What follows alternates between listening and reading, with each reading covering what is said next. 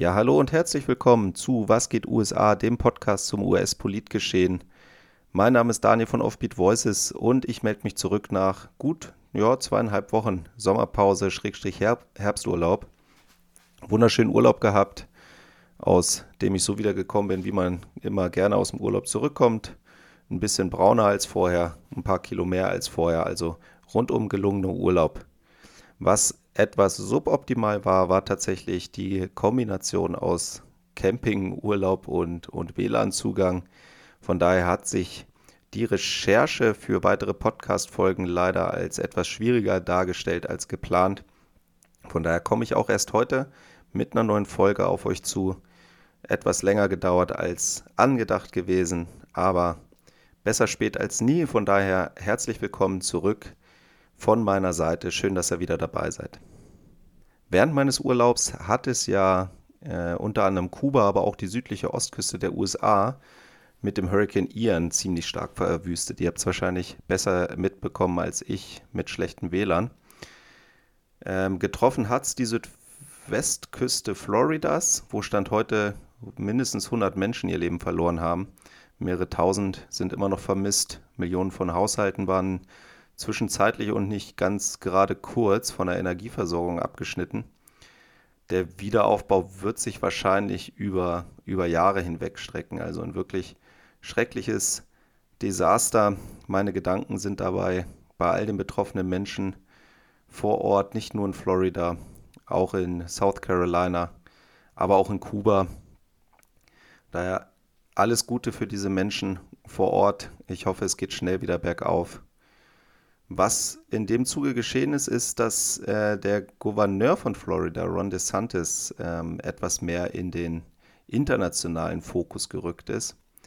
Er musste am 28. September um Bundeshilfen bitten, um diese Katastrophe in Florida zu bewältigen. Als Gouverneur des Bundesstaats von Florida seine Aufgabe. Ähm, ja, und generell hat diese Katastrophe in Florida Ron DeSantis etwas verstärkt in die internationalen Medien gespült, weswegen ich glaube, dass eine Podcast-Folge über ihn Sinn macht. Zur Frage der nationalen Hilfsmittel für Florida am 29. September bereits hat Präsident äh, Biden die Katastrophe zu einem sogenannten Major Disaster erklärt und damit den Weg für Bundeshilfen für Florida freigemacht. Das war durchaus zu erwarten hat aber einen kleinen Beigeschmack, auf den ich kurz eingehen möchte. Weil das Ganze hat in den USA so eine jahrzehntelang schwelende Diskussion wieder aufgebracht, was diese Bundeshilfen betrifft. Ron DeSantis selber gehört zu den erklärten Gegnern von Bundeshilfen, ein lautstarker Befürworter des sogenannten kleinen Staates, bei dem es eigentlich darum geht, dass jeder auf sich gestellt ist. Hier in dieser Thematik war er wohl etwas anderer Einschätzung beim Hurricane Sandy, der New York noch 2012 äh, hart getroffen hatte. Die niedrig gelegenen Haushalte von New York und New Jersey wurden komplett zerstört, ebenfalls 1000 Heime vernichtet, 9 Millionen Menschen teilweise monatelang ohne Strom.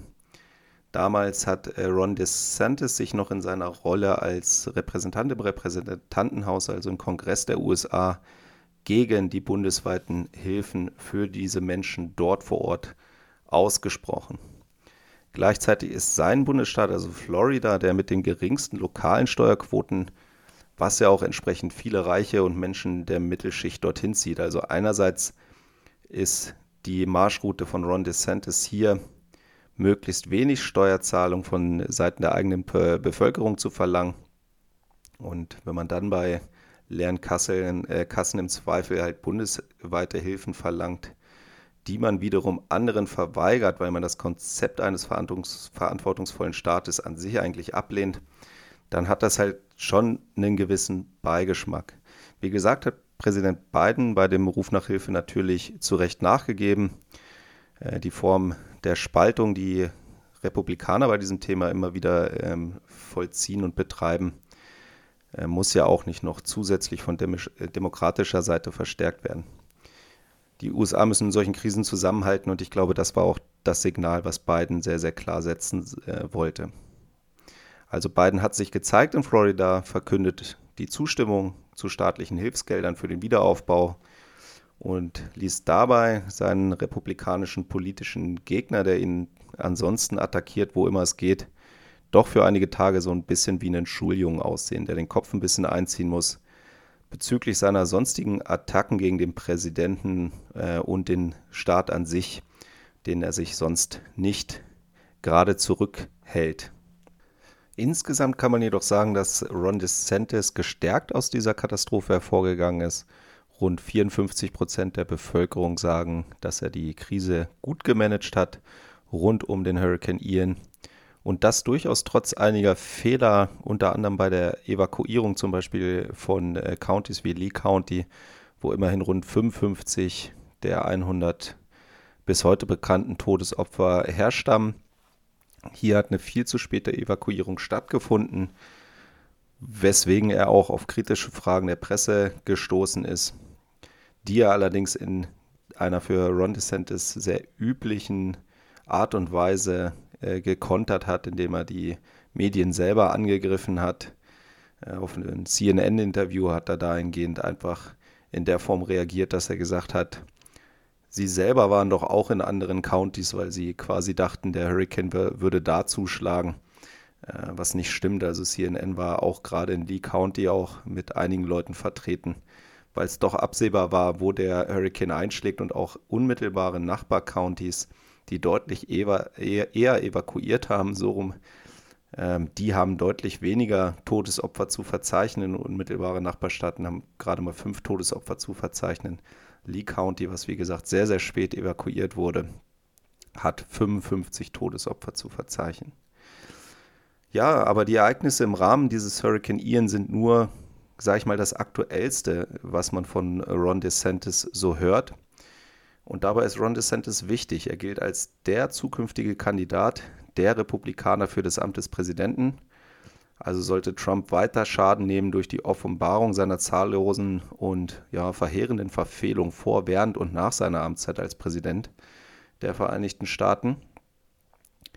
Sollte er, wie gesagt, weiterhin Schaden nehmen, stehen die Chancen wohl nicht schlecht, dass Ron DeSantis der neue Präsidentschaftskandidat der Republikaner werden wird. Und daher macht es Sinn, dass wir uns in dieser Folge von Was geht USA einmal genauer anschauen, Wer ist eigentlich Ron DeSantis und warum ist er so wichtig? Viel Spaß in dieser Folge. One,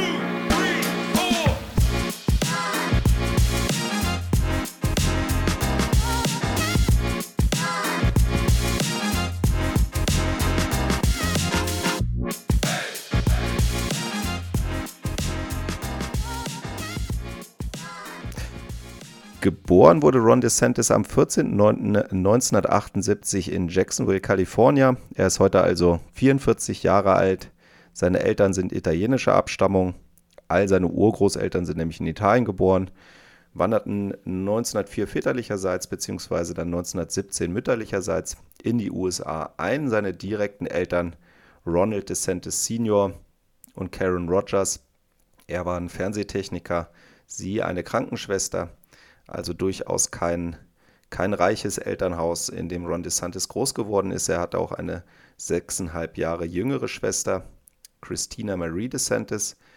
Die ist allerdings 2015 im Alter von 30 Jahren in London verstorben, wo ihr Lebensgefährte lebte. Bis heute sind die Umstände ihres Todes nicht konkret bekannt. Man erfährt da generell relativ wenig über die Familiensituation von Ron DeSantis. Ronald selber wuchs dann bis zu seinem sechsten Lebensjahr in Orlando, Florida auf. Und als er sechs Jahre alt war, sind seine Eltern mit ihm nach Dunedin gezogen. Das ist eine kleine Stadt mit rund 35.000 Einwohnern, gegründet von schottischen Auswanderern an der Westküste von Florida, also noch westlich von Tampa, so unmittelbar über Clearwater. Die Stadt äh, lag bis 1967 an der ehemaligen Orange Belt Railway war danach ein wichtiger Seehafen, aber ist heute eigentlich eher bekannt für tolle Strände, unter anderem auf den Inseln wie Honeymoon Island und auch Caladesi Island, welcher, äh, welche Strände ja weltweit eigentlich seit Jahrzehnten zu den Top-Stränden der Welt gezählt werden. Nach den letzten Volkszählungen sind rund 92 Prozent der Einwohner weiß, 5,9 Prozent, knapp 6 Prozent also Hispanics 3,3 Prozent Afroamerikaner. Es war auch ein wichtiger Ort für den Baseball in Florida, also ähm, A-League-Mannschaften, mehrere, die es dort gab und auch ähm, Trainingslager für Spring Training der Toronto Blue Jays, also aus Kanada. Durchaus eine Baseball-begeisterte Stadt und Ron DeSantis hat auch sehr, sehr früh selber mit dem Baseballspielen angefangen und war da auch weiterhin oder war da immer sehr, sehr erfolgreich. Dunedin hat dann später nochmal bundesweite Aufmerksamkeit erlangt in Jahren 2018, 2019, weil es mit einer unfassbaren Flut an öffentlichen Strafgeldern auf sich aufmerksam gemacht hat. Also die Einwohner der, der Stadt haben äh, insgesamt äh, über so fünfeinhalb Jahre fast vier Millionen US-Dollar Strafgelder jeweils zahlen müssen. Jeweils Strafen, die das äußere Erscheinungsbild ihrer Anwesen äh, anbelangt hat. Also tatsächlich Strafgelder für zu langes Gras oder ungepflegte Poolanlagen. Wie gesagt, Ron DeSantis hat früh selber Baseball gespielt, war bereits als Junior im bundesweiten Super Series Finale der Junioren, sogenannte Little League World Series, damals als Outfielder gespielt. Hat das Spiel zwar verloren, aber war durchaus ähm, trotzdem der Start einer sehr erfolgreichen ähm, Schul-Baseball-Karriere was ihm dann auch die ein oder anderen Scholarships für die, für die großen Universitäten eingebracht hat. Er besuchte und absolvierte äh, die Dunedin High School, also in seinem Heimatort, äh, seinen Highschool-Abschluss gemacht, tief katholische Schule und ist danach an die Yale University gewechselt, wo er auch weiterhin Baseball gespielt hat, vier Jahre als Starter und auch Kapitän, äh, auch in der Outfielder-Position, hat dort auch jahrelang einen Rekord für die beste Trefferquote gehalten hat Yale abgeschlossen in 2001. Also ein Geschichtsstudium hat er dort gemacht mit Magna Cum Laude und war dann auch tatsächlich als Geschichtslehrer für ein Jahr tätig an einer Privatschule äh, in Georgia, ähm, in, in Rome heißt die Stadt, wo er allerdings dann ein Jurastudium an der Harvard Law School angeschlossen hat und bereits in seinem zweiten Jahr des Studiums zum Militär gegangen ist wo er in der Navy dann auch zum Officer berufen wurde, hat dort gearbeitet im, im sogenannten JAG, also dem National Judge Advocate General's Course. Ältere von euch kennen vielleicht noch die, die alte Serie auf Sat 1 mit David James Elliott als Commander Harmon Rapp, Junior und Catherine Bell als Sarah McKenzie, die da als Ermittler in ihren strahlend weißen Uniformen unterwegs waren und immer Verbrechen innerhalb der Navy aufdecken durften. Er hat Harvard abgeschlossen, auch also ein Jurastudium abgeschlossen, auch mit einem Dr. Cum Laude, also sehr, sehr erfolgreiche Studienabschlüsse an zwei der sogenannten Ivory League, also der, ich sag mal, ähm, ja, wie sagt man so auf Deutsch, ähm, ja, Elite-Universitäten der, der USA, hat er jeweils seine, seine Abschlüsse gemacht und ist dann von dem, aus dem Jurastudium quasi direkt als Ermittler für interne Untersuchungen in der Navy gestartet, wurde auch bis 2006 dann zum Lieutenant befördert und war unter anderem eingesetzt bei der Joint Task Force Guantanamo, wo er attestiert hat bei der Überwachung dieses umstrittenen Geheimgefängnisses der USA. Eine seiner Aufgabe war damals sicherzustellen, dass die Gefangenen dort äh, rechtmäßig interniert und behandelt werden, dass keine Menschenrechtsverletzungen stattfinden.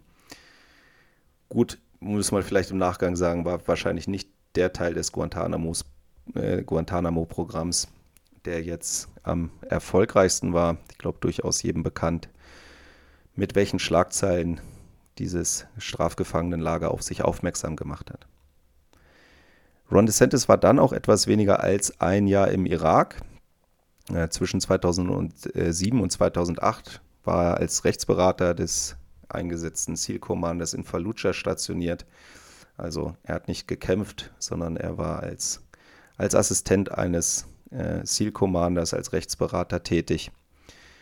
Hat aber durchaus, wie sich das dann halt so gehört, für die Zeit beim Militär auch viele Medaillen gesammelt. Bronze Star Medal der Navy Marines Corps Commendation Medal, Global War and Terrorism Service Medal, wie nicht diese ganzen Medaillen hießen, die man damals im Kampf gegen den Terrorismus so eingesammelt hat, wenn man, wenn man gedient hat. Bis heute ist Ron, De, äh, Ron DeSantis auch Reservist bei der US Navy.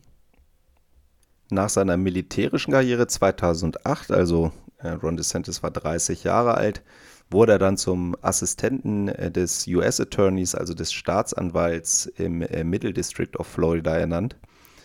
Dieser Middle District umfasst so gut 35 von 67 Counties ähm, von Florida, also vereint rund 58 Prozent der Einwohner von Florida, könnte man also, kann man guten Gewissens sagen, ist eigentlich der en entscheidendste und bevölkerungsstärkste District in Florida. Ron DeSantis hat da knapp zwei Jahre in dieser Rolle als Assistent des Staatsanwalts gedient, bis 2010 und hat sich dann 2012 als Kandidat für den 6. Congressional District von Florida für die Wahl ins Repräsentantenhaus aufstellen lassen. Er hat die Vorwahl als auch die Wahl dann in einem traditionell sehr, sehr stark republikanisch dominierten Distrikt auch gewonnen, wurde 2014 und 2016 jeweils wiedergewählt. Er wollte sich eigentlich 2016 auch mal für den Senat aufstellen, als Marco Rubio sich als Präsidentschaftskandidat gegen Trump nominieren ließ. Und nachdem äh, Marco Rubio dann einer der vielen Gegenkandidaten äh, in der Vorwahl von Trump aus dem Rennen ausgeschieden ist mit mehr als nur einer roten Nase oder blutigen Nase, hat äh, sich dann auch Ron DeSantis ähm, aus dem Senatorenwahlkampf zurückgezogen, hat den Weg wieder freigemacht für Marco Rubio und hat sich wieder für das Repräsentantenhaus aufstellen lassen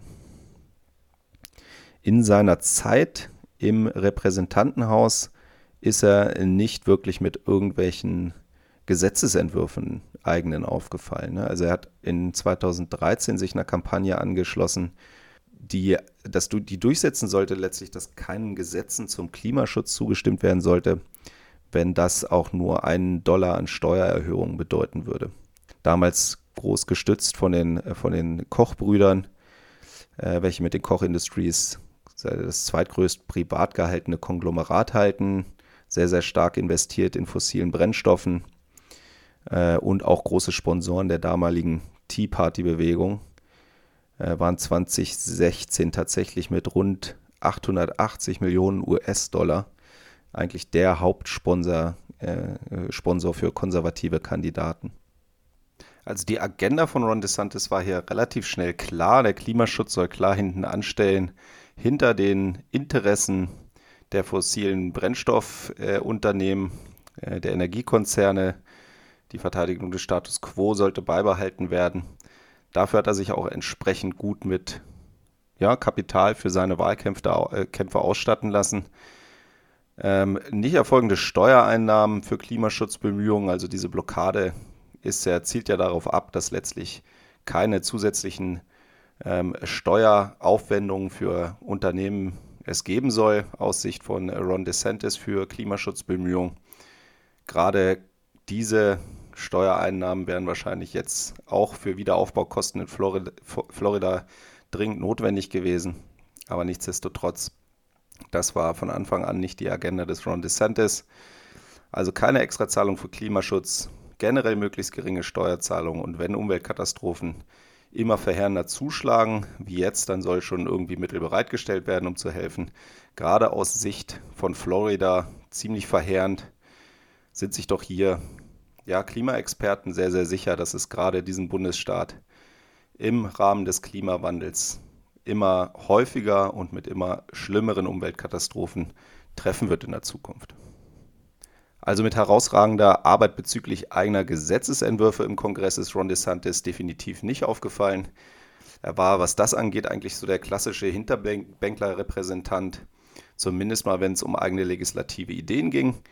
Auffälliger war er in seinen sonstigen politischen Bemühungen innerhalb des Repräsentantenhauses 2015 zusammen mit anderen Mitgliedern als, als Gründer des sogenannten Freedom Caucus aufgetreten. Das ist ähm, eine republikanische Kongressvereinigung, eine Fraktion innerhalb der, der Republikaner im, ähm, im Repräsentantenhaus, welche als die deutlich konservativste und am weitesten rechts außen zu verordnende Kongressvereinigung der Republikaner gilt. Auch sie entstand aus der Tea Party-Bewegung ähm, und war auch von Anfang an eigentlich die treueste Vereinigung zu Donald Trump. Hat Donald Trump äh, von Anfang an stark befördert und gefördert, ähm, den kompletten Aufstieg Trumps mitbegleitet und auch Ron DeSantis ging eigentlich zu der Zeit in äh, dann auch später seinen Gouverneurswahlkampf als, als treuer Trump-Anhänger und war dementsprechend auch der unterstützte Kandidat von Donald Trump für das Rennen des Gouverneurs von Florida. Und Ron DeSantis eigene Bestrebungen gingen immer über das Repräsentantenhaus hinaus, sogar deutlich. Äh, von daher hat er mit Donald Trump den Weg gewählt, der für ihn auch am erfolgversprechendsten war, hat da das Endorsement sehr, sehr früh gesucht und entsprechend als Fürsprecher von Trump sind gegenseitige Bemühungen füreinander entstanden, die letztlich dann auch dazu geführt haben, dass sich, wie gesagt, Trump offiziell äh, für Ron DeSantis als Gouverneur von Florida ausgesprochen hat, mit seinem eigenen Residenzsitz Mar-a-Lago in Florida, durchaus ja eine sehr präsente Person auch in Florida selber, ähm, hat sich für Ron DeSantis ausgesprochen. Und DeSantis hat auch von Anfang an keinen Hehl daraus gemacht, dass die Unterstützung durch Donald Trump ihm sehr, sehr wichtig ist und hat auch auf dem Namen von Donald Trump den Großteil seiner Wahlkampagne aufgebaut. Seine eigenen Wahlspots waren geprägt von Trump-Glorifizierung, ähm, hat seine Kinder in seinen Werbespots äh, mit großen Bauklötzen eine Mauer errichten lassen und äh, so erklärt mit, mit der Papa-Kind-Stimme, yes, yes, we build a wall. Oder hat auch seinen Kindern aus äh, Trumps Buch The Art of the Deal vorgelesen. Ähm, und ja, ich glaube, es, es, es ist tatsächlich ähm, so absurd, dass man sich direkt mal anhören muss. Deswegen hier ein kleiner Clip von Ron DeSantis aus seinem Wahlkampf für die Gouverneurswahl im Jahr 2018.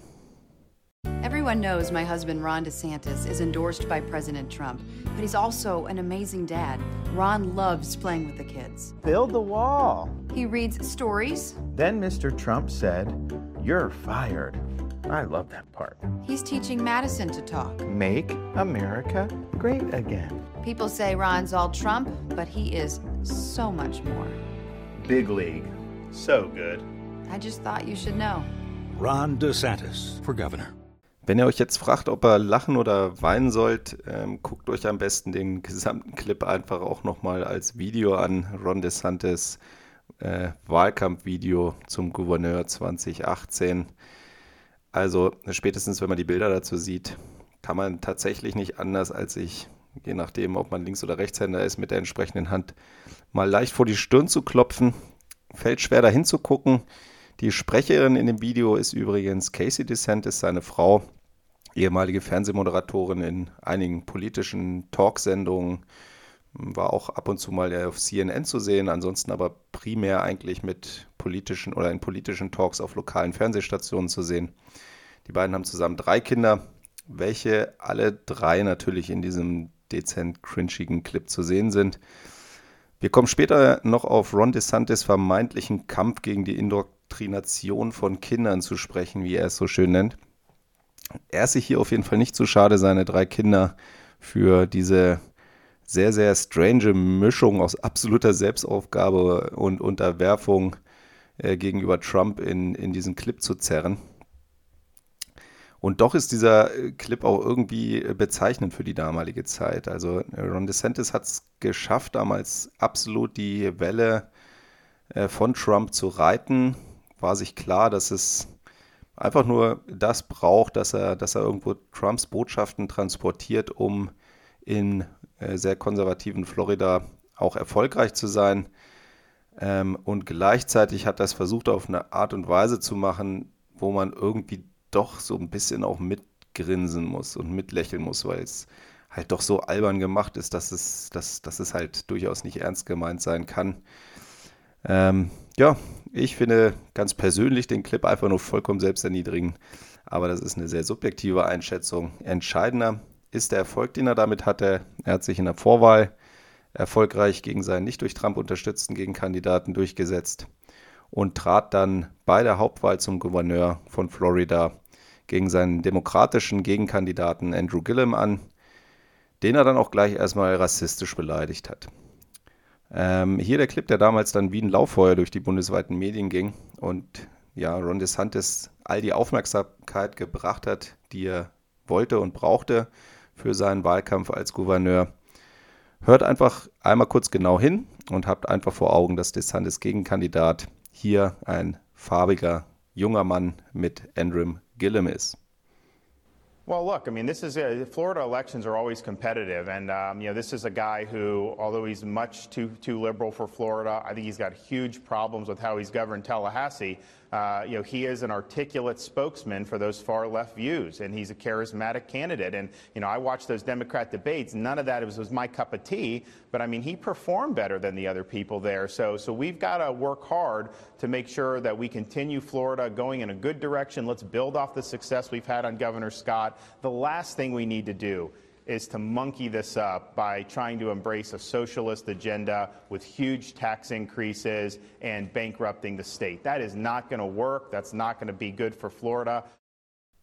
Ich denke, neben all dem ähm, Far-Left, Left-Wing, Socialist-Kram, den ja äh, Republikaner eigentlich standardmäßig in ihre Reden gegen ihre Kandidaten irgendwo mit einbauen müssen, heutzutage, um in irgendeiner Form das Gespenst der bösen Sozialpolitik äh, einiger demokratischer Kandidaten zu malen, ist aufgefallen, dass ein Begriff gefallen ist, der auch tatsächlich von sonst keinem halbwegs normal sprechenden Amerikaner genutzt wird, nämlich der Term to monkey things up, also ja, das, den, den Begriff des Affen in diese Konversation mit einzubringen, wo es diverse andere Formen gibt, auszudrücken, was man natürlich irgendwie versteht, was er sagen möchte.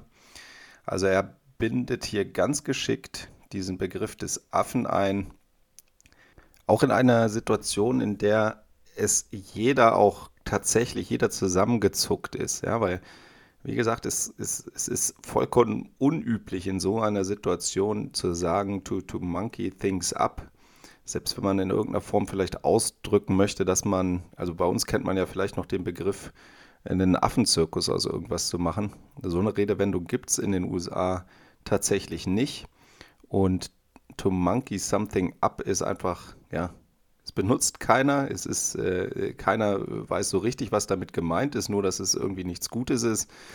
Äh, und in dem Zusammenhang natürlich mit seinem farbigen Gegenkandidaten ist es eine ganz klare Dog-Whistle. Also in dem Moment ist mal zumindest klar, dass die Leute, die es als rassistischen Angriff hören wollen, in positiven Sinne, also die genau diese Aktion in einer gewissen Form wertschätzen, dass die es auch als solche verstehen. Und ja, dem Rest kann man ja ganz einfach verklickern, dass man einfach nur sagen wollte, hey, ich wollte doch nur sagen, dass wir nicht hier irgendwie anfangen dürfen mit so einer Unsinns- linksextremistischen Politik hier alles durcheinander zu bringen. Das ist doch das, was ich gemeint habe. Und jeder, der ähm, ja, mir nichts in den Mund legen will, der versteht das auch als solches. Also selbst bei Fox News ist man entsprechend zusammengezuckt und hat lange darüber diskutiert, wie Ron DeSantis das wohl gemeint haben könnte.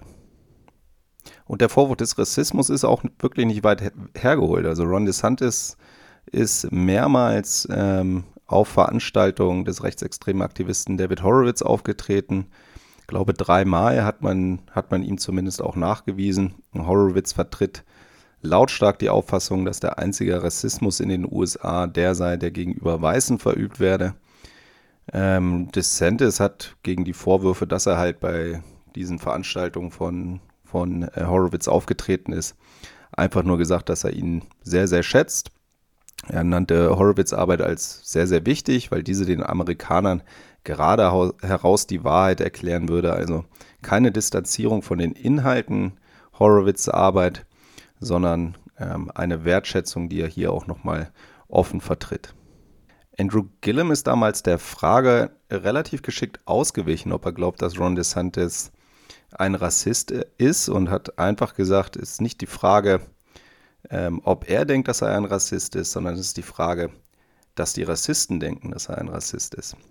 Eine durchaus interessante und zutreffende Beschreibung, denn genauso wie Trump profitiert halt auch DeSantis mit dieser Normalisierung rassistischer Aussagen und Ansichten politisch einfach bei einer gewissen Wählerschicht, ohne sich aber zu offensichtlich als ähm, rassistisch zu platzieren und dass er dann wiederum vielleicht für die eine oder andere Wählerschicht äh, nicht mehr wählbar ist.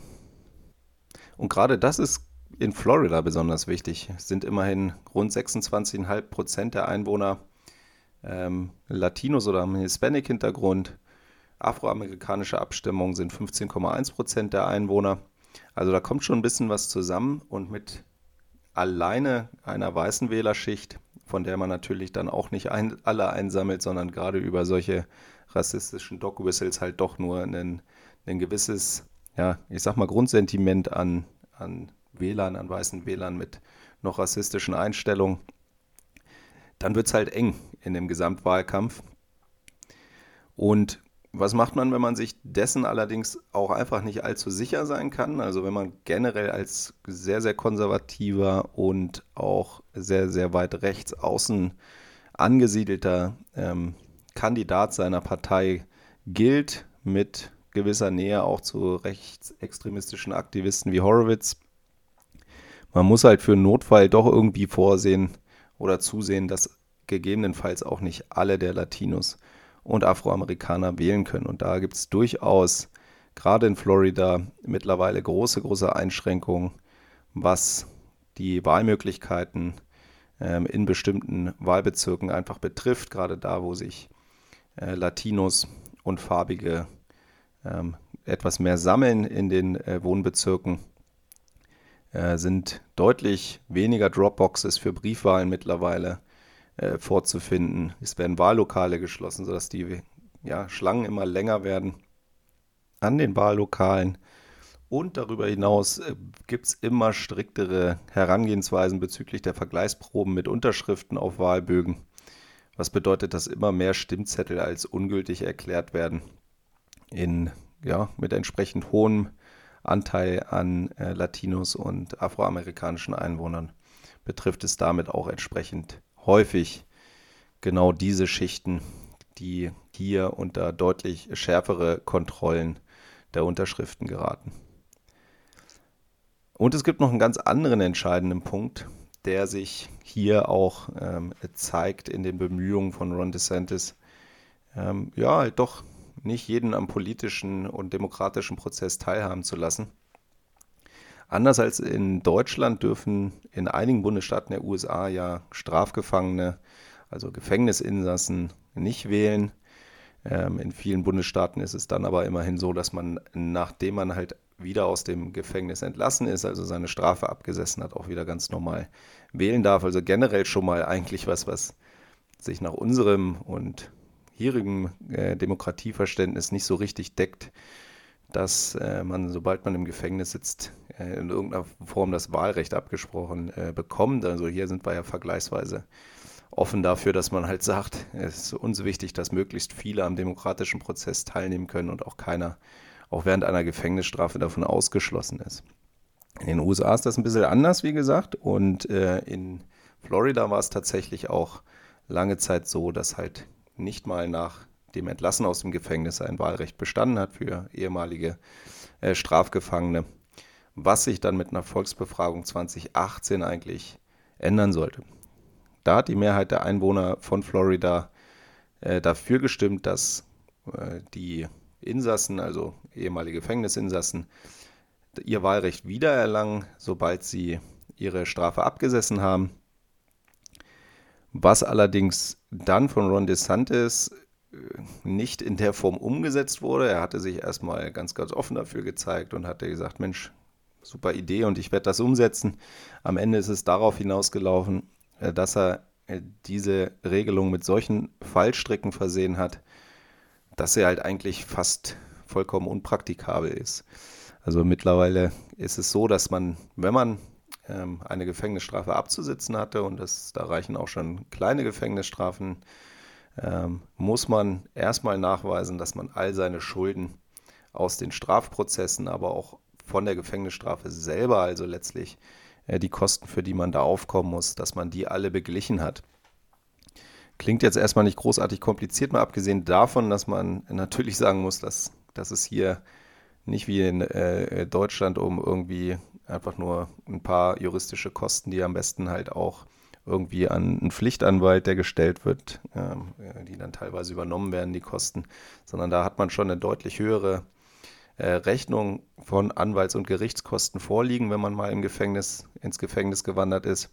Aber was viel schlimmer fast noch ist, ist, dass es für die ehemaligen Gefängnisinsassen eigentlich überhaupt keine Transparenz über diese Kosten gibt.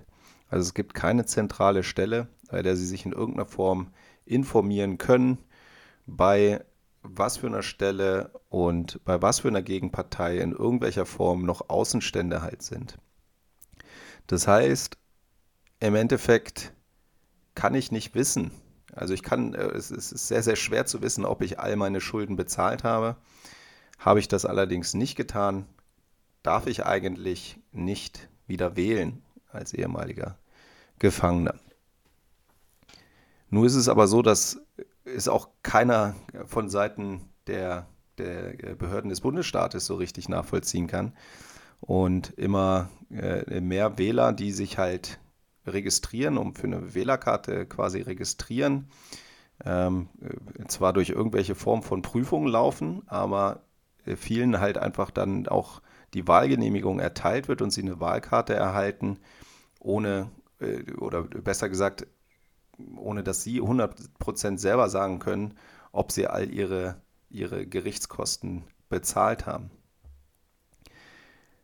Führt zu der Situation, aus der Ron DeSantis äh, jetzt auch im Rahmen der Vorwahlen äh, zu den äh, Midterms Profit geschlagen hat. Er selber steht ja auch zur Neuwahl an als Gouverneur. Er hat in einem großen Auftritt vor Medien ganz stolz berichtet, dass seine extra eingerichtete Taskforce gegen Wahlbetrug die ersten 20 Festnahmen geleistet hat. Tosender Applaus und ähm, bei genauem Hingucken sieht man halt, dass es genau hier ähm, Menschen betrifft, die ehemals im Gefängnis saßen, die sich ganz normal zur Wahl angemeldet haben, eine Wahlkarte ausgestellt bekommen haben ähm, und wo dann wenn sich jemand die Mühe macht, und die hat sich hier diese Taskforce von Ron DeSantis offenbar gemacht, einmal genau aufzuwühlen, was und wie vielleicht noch irgendwo an ausstehenden Kosten aus Gerichtsverfahren oder aus Anwaltskosten äh, besteht, dass man dann halt das äh, Recht des Staates quasi hat, denjenigen dafür zu bestrafen, dass er an dieser Wahl teilgenommen hat, äh, gilt dann quasi als Wahlbetrug, den er hier begangen hat.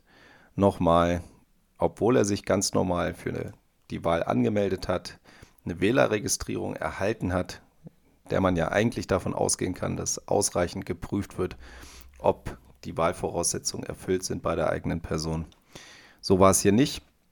Äh, in einem Justizsystem, auch im Bundesstaat Florida, was wo hauptsächlich auch aus strukturschwachen Regionen oder Gebieten und Distrikten halt übermäßig Latinos und Schwarze von Gefängnisstrafen und Festnahmen auch über, durch Overpolicing betroffen sind, ähm, kann man sich ungefähr ausmalen, welche Wählerschichten diese Problematik am intensivsten betrifft.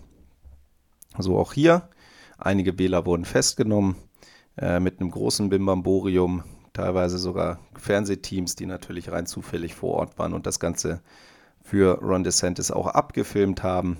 Das Ganze ein paar Wochen vor den Midterms als doch unmissverständliches Signal. Hallo ihr Lieben, ihr mögt vielleicht eine Wählerregistrierung bekommen haben, ihr dürft euch aber nicht zu sicher fühlen, dass ihr wirklich wählen dürft. Also überlegt es euch genau, ob ihr an diesen Midterms teilnehmt, ob ihr eure Stimme abgebt. Äh, kann sein, dass ihr ratzfatz wieder ins Gefängnis wandert. Und zwar diesmal wegen Wahlbetrugs.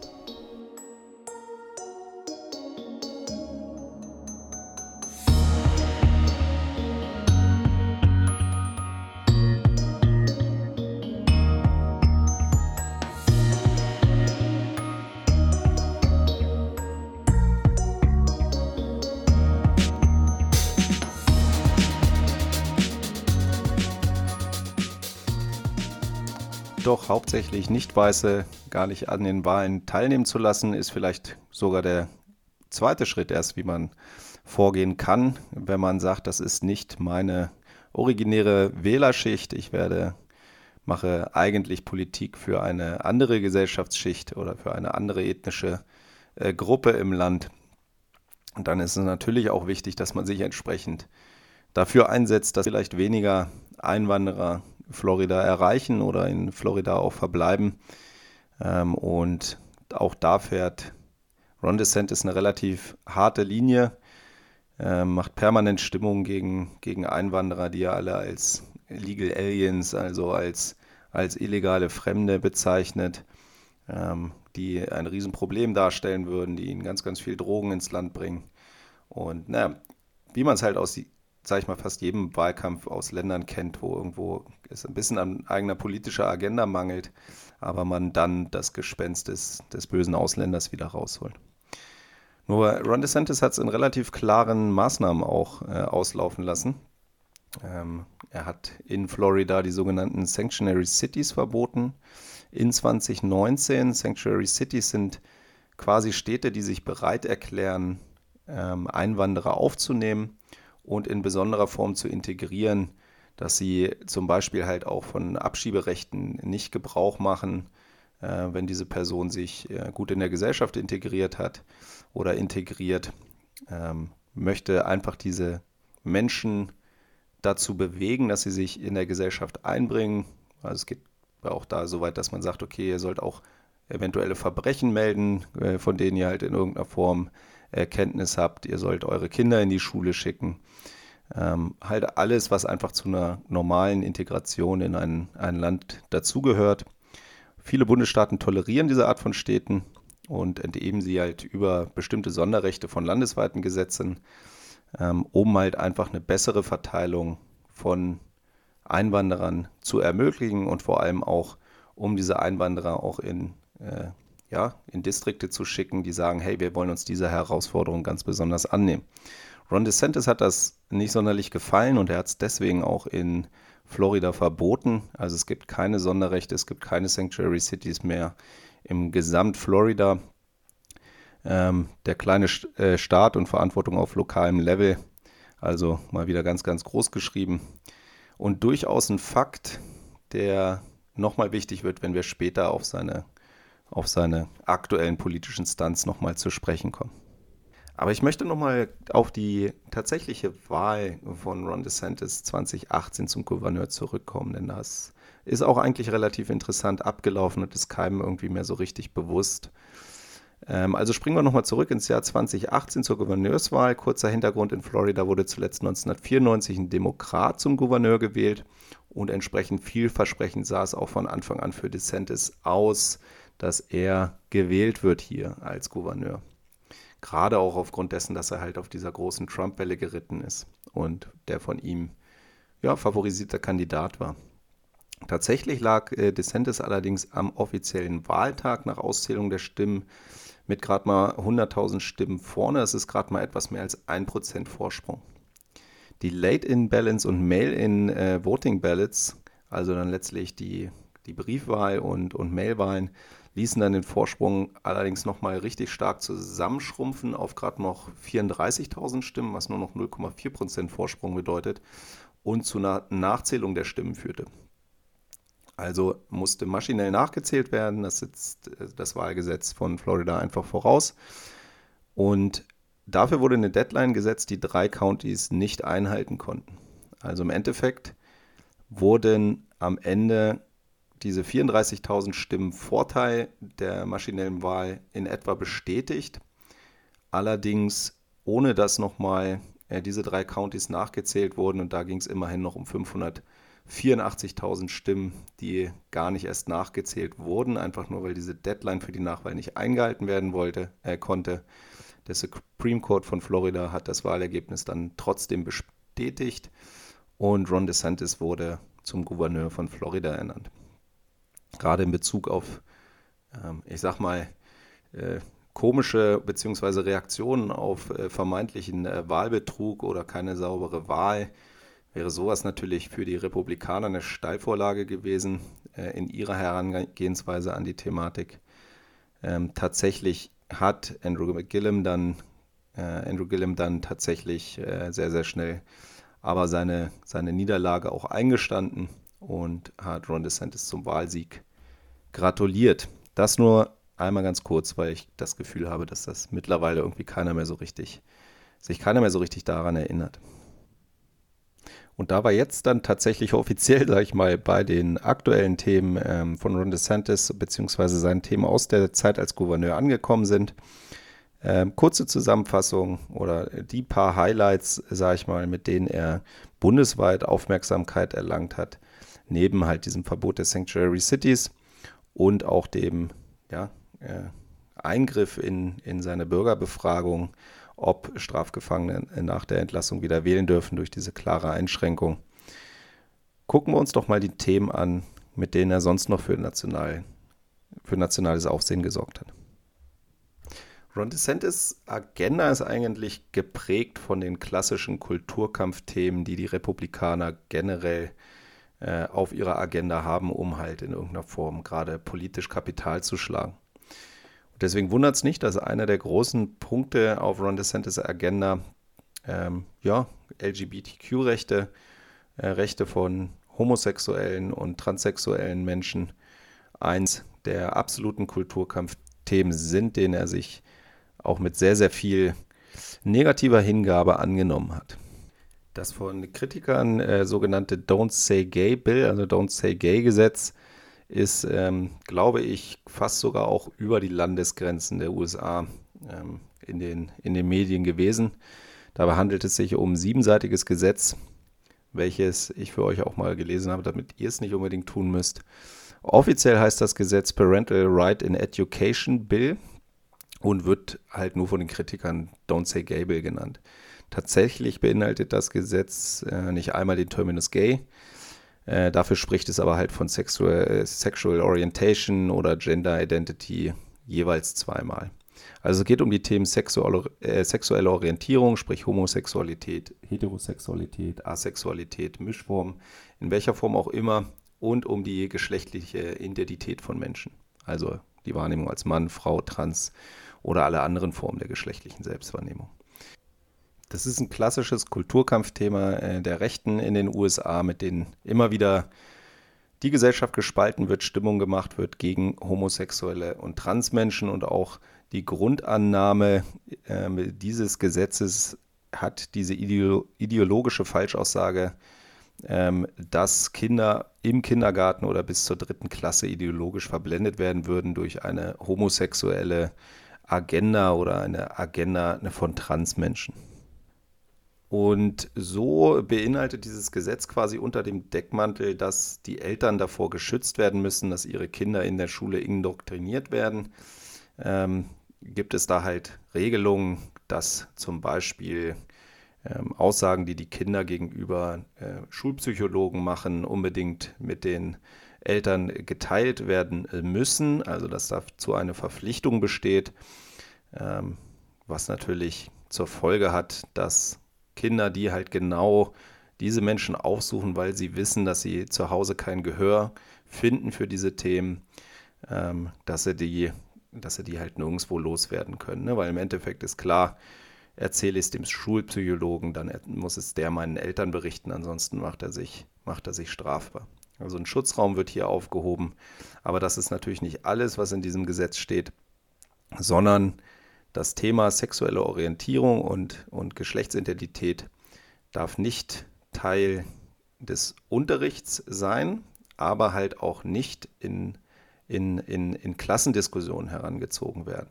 Ne, also hier ist das Gesetz sehr, sehr vage, was das alles beinhaltet. Ähm, und dadurch ist dieses Thema quasi aus dem Unterricht oder beziehungsweise generell einfach aus dem Klassenleben verbannt. Also es bedeutet ja noch nicht mal, keiner macht ja bis zur dritten Klasse in irgendeiner Form einen gezielten Unterricht in Sexualkunde. Äh, und generell geht es hier einfach um die ähm, Sexualisierung eines Themas, was für diese Kinder noch gar keine sexuelle Komponente hat. Ja?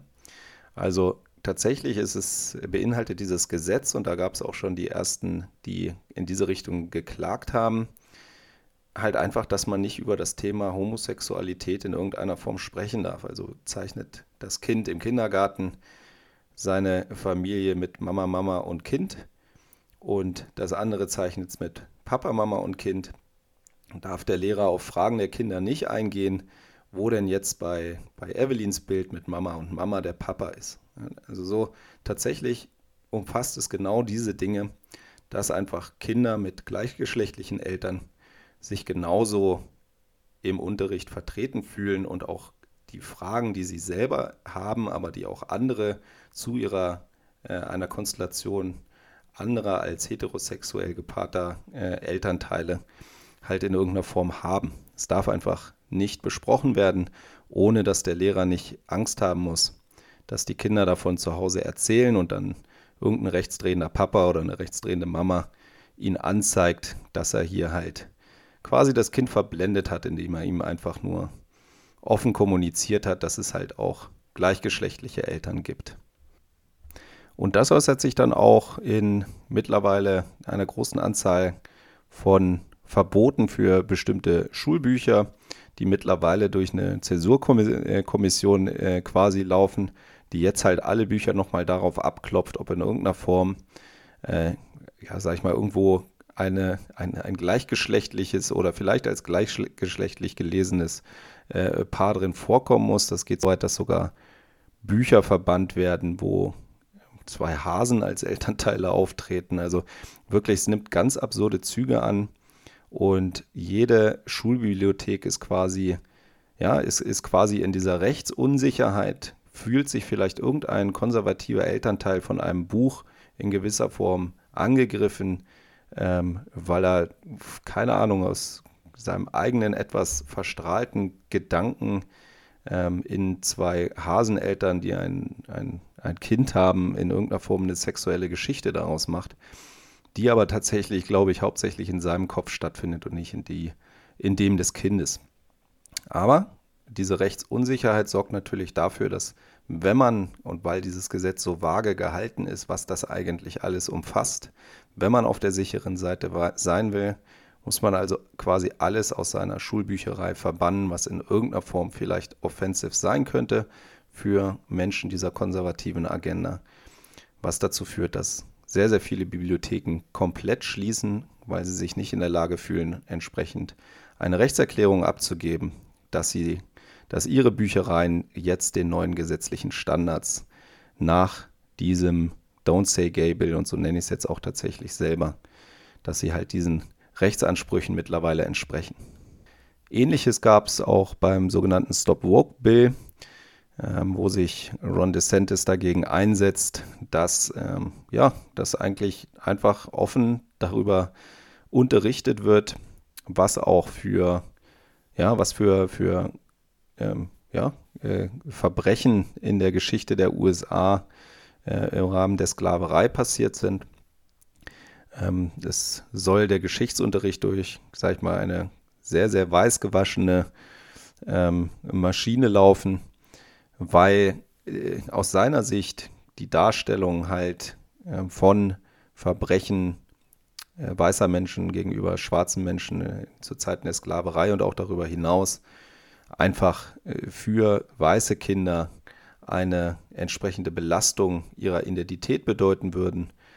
Also sprich, ein sechsjähriges Mädchen, was in irgendeiner Form etwas über Sklaverei liest, das äh, wird natürlich extrem geschädigt in ihrer schneeweißen Identität, wenn sie in irgendeiner Form liest, dass andere weiße Menschen früher mal schwarze Menschen verkauft haben, geschlagen haben, versklavt haben, getötet haben, gelüncht haben. Äh, und in solche Details geht es ja meistens gar nicht in Schulbüchern für bis zu Dreijährige. Aber es geht tatsächlich darum, dass alle Schulbücher mittlerweile durch eine genaue Beobachtung laufen, ob sie die Geschichte Amerikas so repräsentieren, dass sich alle weißen Schüler auch entsprechend wohl mit dieser Geschichte fühlen können. Alles natürlich aus den Augen sehr, sehr konservativer Menschen, die hier, glaube ich, auch Kindern ein Problem aufreden, was es in dem Sinne nicht gibt. Ich glaube, jeder, der hier in Deutschland groß geworden ist und sich kritisch mit deutscher Geschichte beschäftigt, kriegt es sehr gut hin, seine eigene Identität von der aus, äh, von irgendwelchen Charakteren in Geschichtsbüchern zu trennen. Aber nichtsdestotrotz wurden einfach mal 41 Prozent der Mathe-Textbücher im letzten Jahr dann verbannt in Florida, weil sie halt in irgendeiner Form wohl irgendwelche Textaufgaben beinhaltet haben, die nicht so 100 Prozent in die Zigarrenschachtel-Geschichtswelt der Konservativen in Florida gepasst haben.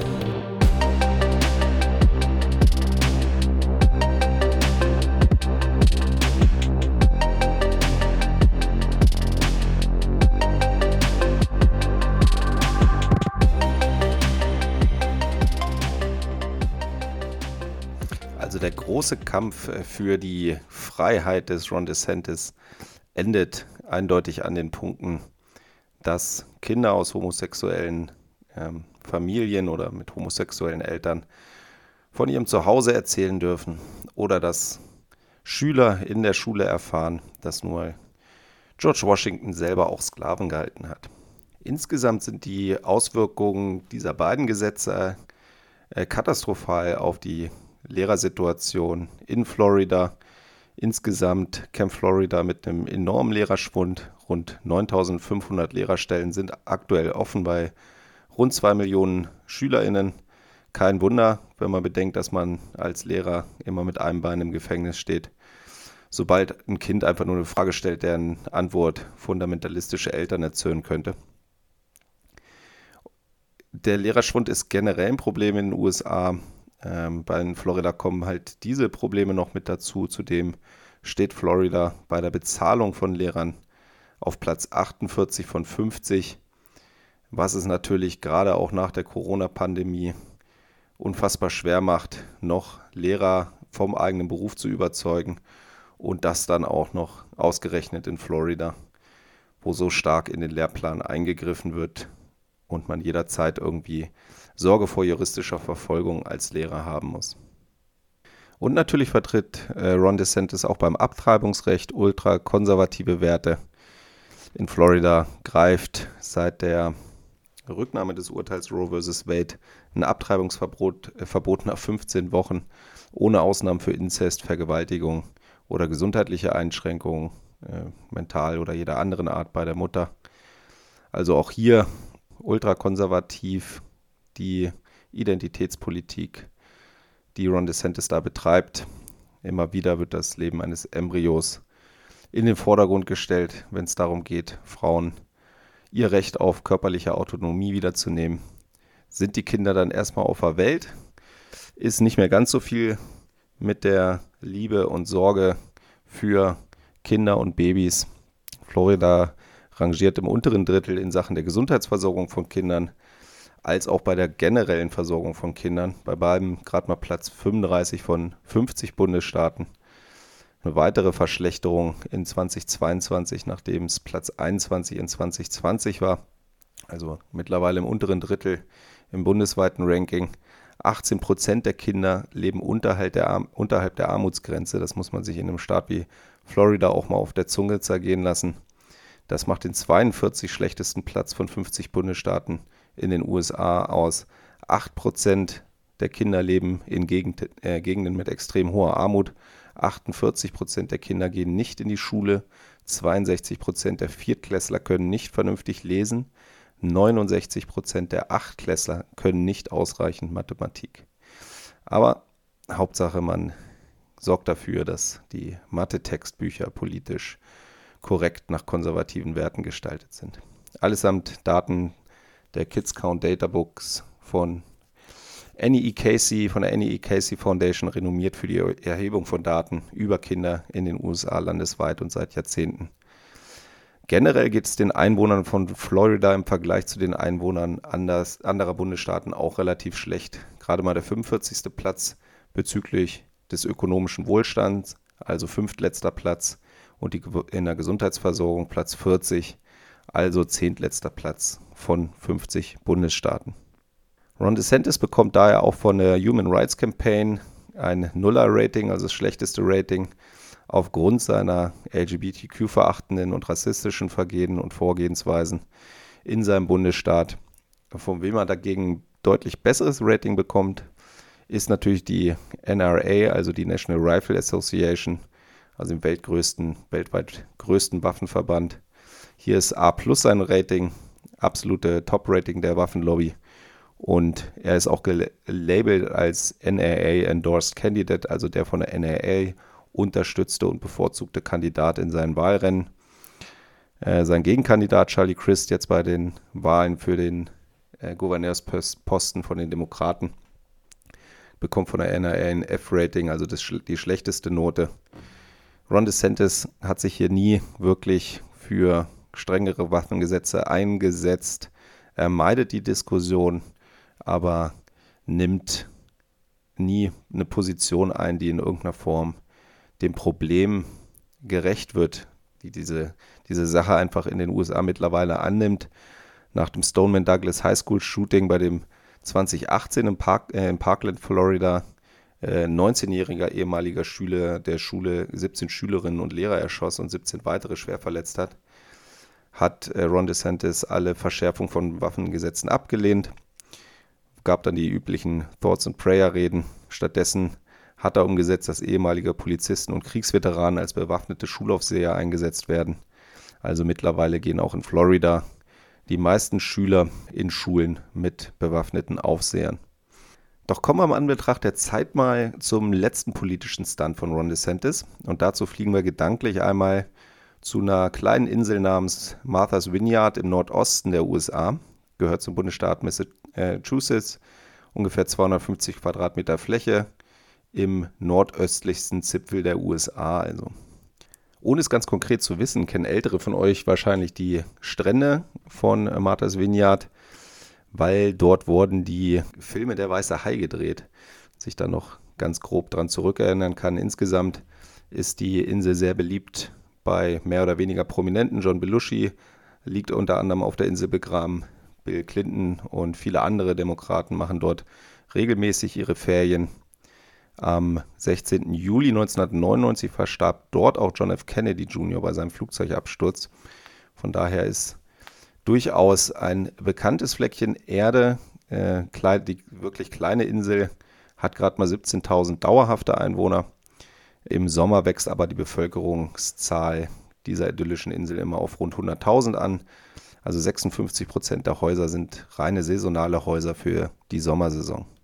Am 14. September diesen Jahres landete dort am dortigen Flughafen zwei äh, Flugzeuge mit rund 50 Asylbewerbern, was erstmal nichts allzu Besonderes ist. Äh, Martha's Vineyard ist sogenannte Sanctuary City bzw. Island. Wir hatten ja schon mal drüber gesprochen, was das ist. Also eine von den Städten und Bezirken, die halt mit gelockerten Rechten für Einwanderer die Integration erleichtern wollen die halt Staaten signalisieren oder anderen Bundesstaaten signalisieren, wir nehmen hier Migranten auf.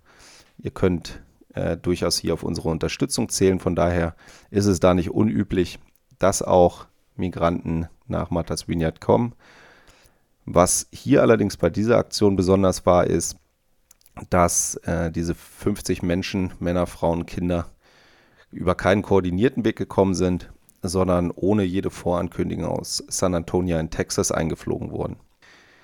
Wer sich jetzt mal die Karte der USA vorstellt, San Antonio im westlichsten und südlichsten Zipfel des Landes, äh, Massachusetts im nördlichsten Osten, der merkt schnell, hier gab es sicher noch ein paar Staaten und Sanctuary Cities auf dem Weg dahin, aber das Ganze war eine ganz gezielte Aktion. Wie gesagt, war auf Martha's Vineyard niemand über diese Aktion aus Texas informiert.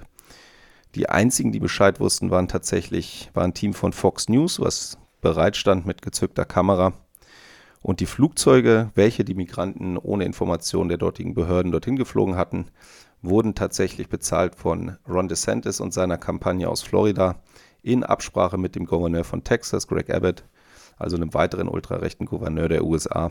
Woher man das weiß? Naja, ganz einfach, Ron DeSantis hat halt unmittelbar nach Bekanntwerden dieser Aktion nach der Fox-Exklusivmeldung selber eine Pressekonferenz abgehalten, wo er sich für genau diese Aktion gefeiert hat, wo er vor der Presse darüber Auskunft gegeben hat. Ich möchte euch den Clip auch ganz kurz zeigen, auch wenn er ein bisschen unappetitlich ist, gerade auch wenn man darauf achtet, wie seine äh, Anhänger im Hintergrund diese Aktion mit hämischem Gelächter feiern. Hier also der Clip von Ron DeSantis, seine Pressekonferenz zu der Aktion.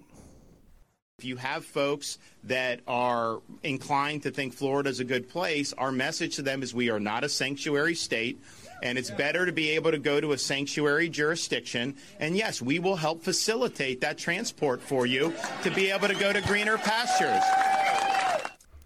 Also er sagt hier quasi, er hat diese Migranten von Texas, und das möchte ich nochmal unterstreichen, nach äh, Massachusetts fliegen lassen, weil Florida nun mal kein Sanctuary State ist. Ja, er hat dort, wie gesagt, allen äh, Distrikten verboten, sich als Sanctuary District auszuweisen und entsprechend Unterstützung zu leisten. Und dafür fliegt er natürlich gerne. Er hilft diesen Menschen natürlich einfach nur sehr, sehr gerne, dass sie in, in Sanctuary äh, States kommen, wo man sich besser um sie kümmern möchte. Also selbst mich, der äh, schon ein bisschen viel erlebt hat, was die US-Politik angeht und was auch die in der aktuellen Situation die Verlogenheit und, und Unmenschlichkeit ähm, vieler rechter Strömungen in den USA angeht, ähm, sich da schon ein bisschen dickes Fell angefressen hat, hat das noch ziemlich, ziemlich geschockt, wie Menschen so tief sinken können, so tief sinken können und so mit Menschen umgehen. Also was genau ist passiert, eine ehemalige Army-Medizinerin, Perla Huerta, hat im Auftrag äh, von Ron DeSantis in San Antonio Migranten angesprochen. In dem dortigen McDonalds hat gefälschte Broschüren verteilt auf Englisch und Spanisch, wo ihnen versprochen wurde, in Boston, also nicht in Martha's Vineyard, sondern in Boston würden ihnen Jobs angeboten werden. Es würde Schulen für ihre Kinder geben, Essen, Kleidung, alles ähm, for free. Man müsste sich nur entsprechend am Flughafen einfinden. Ähm, es wurden Hotels erstmal bezahlt für diese Menschen. Ähm, einem weiteren äh, Migranten wurden 200 US-Dollar gegeben, um noch weiter Leute zu finden, die die Reise auf sich nehmen wollen. Und dann ist man am Ende in zwei Flugzeuge geklettert und über Stunden lang durch die äh, ganze, ganzen USA gereist, um auf Martha's Vineyard zu landen, wo wie gesagt keiner über diese Aktion informiert war. Dementsprechend überfordert hat man sich da natürlich auch zuerst gezeigt. Man hatte auf einmal 50 Menschen, die jetzt Hilfe wollten, beziehungsweise auch erstmal Hilfe brauchten. Man musste sie erstmal mit Essen und Trinken versorgen, musste äh, zusehen, dass sie sich erstmal in Ruhe ausruhen können, dass erstmal äh, Betten zur Verfügung gestellt werden, bevor man sich dann halt darum bemüht, sie entsprechend dauerhafter unterzubringen. Das hat man da vor Ort auch sehr, sehr schnell getan. Man hat sich schnell organisiert, man hat schnell geholfen und tatsächlich sind diese Menschen mittlerweile gut untergebracht. Die Aktion zeigt aber natürlich trotzdem einfach, dass Ron DeSantis hier 0,0 irgendwo an der Lösung der Problematik interessiert ist sondern einfach nur sie politisiert, diese Menschen zum Spielball seiner Politik macht, seiner Hetze gegen Migranten und seinem Versuch aufzuzeigen, dass demokratische Sanctuary Cities ja eigentlich überhaupt nicht helfen wollen, indem man halt einfach Bilder veröffentlicht, wie die Menschen dort halt erstmal äh, unkoordiniert ankommen und man quasi die Story verbreiten kann. Guck mal, die sind mit 50 Menschen zu, schon überfordert wir haben viel größere Probleme hier, bei uns kommt viel, viel mehr an. Also einfach eine verlogene Aktion tatsächlich mit Menschen aus Texas, hauptsächlich venezuelische Flüchtlinge, die halt da ankommen. In Florida kommen die halt nicht an, da gibt es keine Südgrenze, da kommen Menschen aus Kuba an. Ganz offensichtlich hatte er da aber nicht genug Menschen in entsprechender Notsituation, dass er sich tatsächlich in Texas bedienen musste, um, um diesen politischen Stunt durchzuführen. Zusammenfassend kann man, glaube ich, sagen, dass Ron DeSantis der aktuelle Politiker in den USA ist, der die von Trump gesetzten Kulturkampfpunkte am präzisesten und am konsequentesten mit Aktionen ausfüllt. Er selber hat starke Ambitionen, Präsident zu werden. Deswegen benutzt er auch Trump als ähm, tatsächlichen Namen nicht. Also er wird ähm, vermeidet, über Trump selber zu sprechen, versucht auch seine Aktion loszulösen von äh, dem Namen Donald Trump, um sich selber zu platzieren. Fährt damit, glaube ich, auch sehr, sehr gut. Diese ganze Mager-Base sieht in ihm quasi die, ihre Wunschvorstellungen umgesetzt. Er befeuert sie immer wieder mit Stunts, die halt in irgendeiner Form sie zufriedenstellen.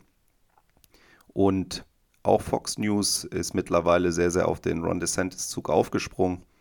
Donald Trump macht ihnen immer mehr Probleme. Seine Stunts, auch gerade im Rahmen der ähm, Wahlniederlage, die er nie eingestehen wollte, hat auch Fox News in Probleme gebracht.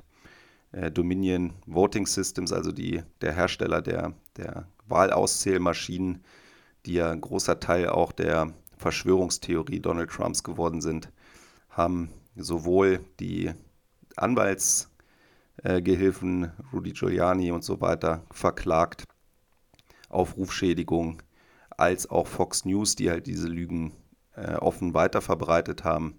Da geht es um mehr als eine Milliarde an Strafgeldern, die Fox da gegebenenfalls äh, ins Haus stehen.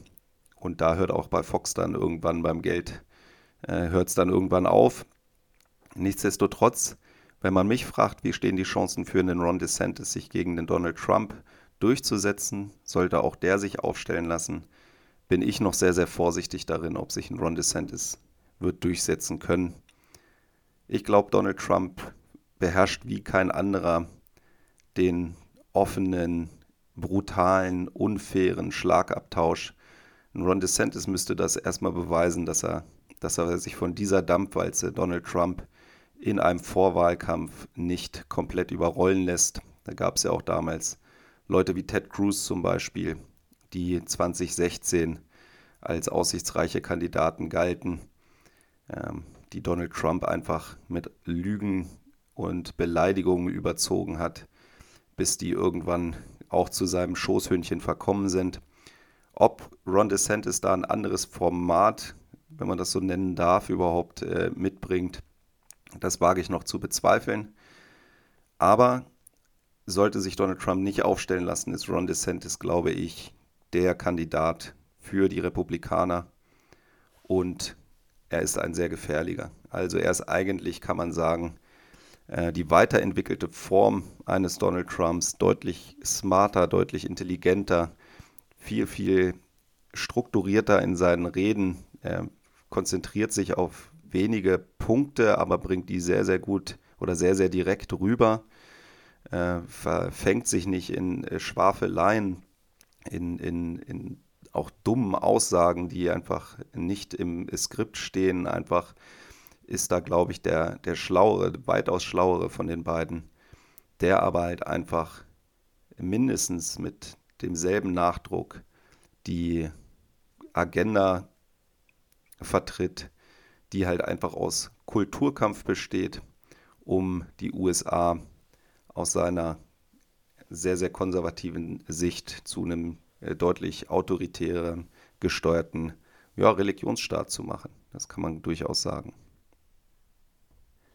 Aber trotz all dieser wirklich relativ gruseligen Fakten über, über den Mann Ron DeSantis und seine politische Agenda möchte ich die Sendung nicht mit so viel Negativität enden lassen. Ich glaube durchaus, dass die USA da noch nicht verloren sind in dem Kampf um die ihre, ihre eigene Zukunft und in welche Richtung es geht. Deswegen würde ich die Episode einfach gerne mit den Worten eines Abgeordneten aus äh, von Martha's Vineyard beenden wollen. Äh, seine Antwort auf das Spiel, das hier auch mit den Einwohnern von Martha's Vineyard gespielt wurde, aber vielmehr halt auch mit, den, mit dem Leben der fliehenden Menschen, die oftmals nichts mehr besitzen außer ihrer Ehre und den Zusammenhalt untereinander.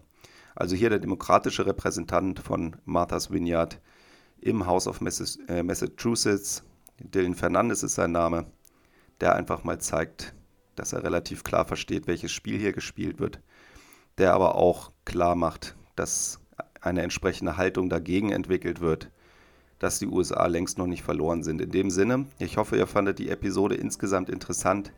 Wenn ja, dann hoffentlich bis zum nächsten Mal. Habt eine gute Zeit bis dahin. Ciao, ciao, alles Gute. Euer Daniel von Offbeat Voices.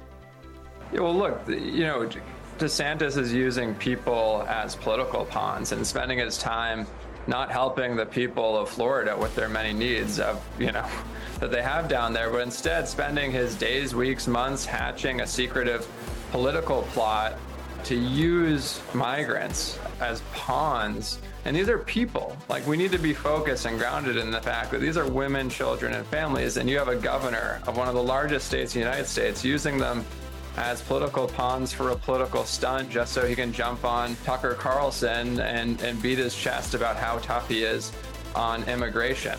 There is nothing tough about using women and children and families uh, as your political tools. Ron DeSantis is a coward. What is tough, what is strength, is this community, this island community, this state of Massachusetts coming together um, to show overwhelming support for people in need, for vulnerable people.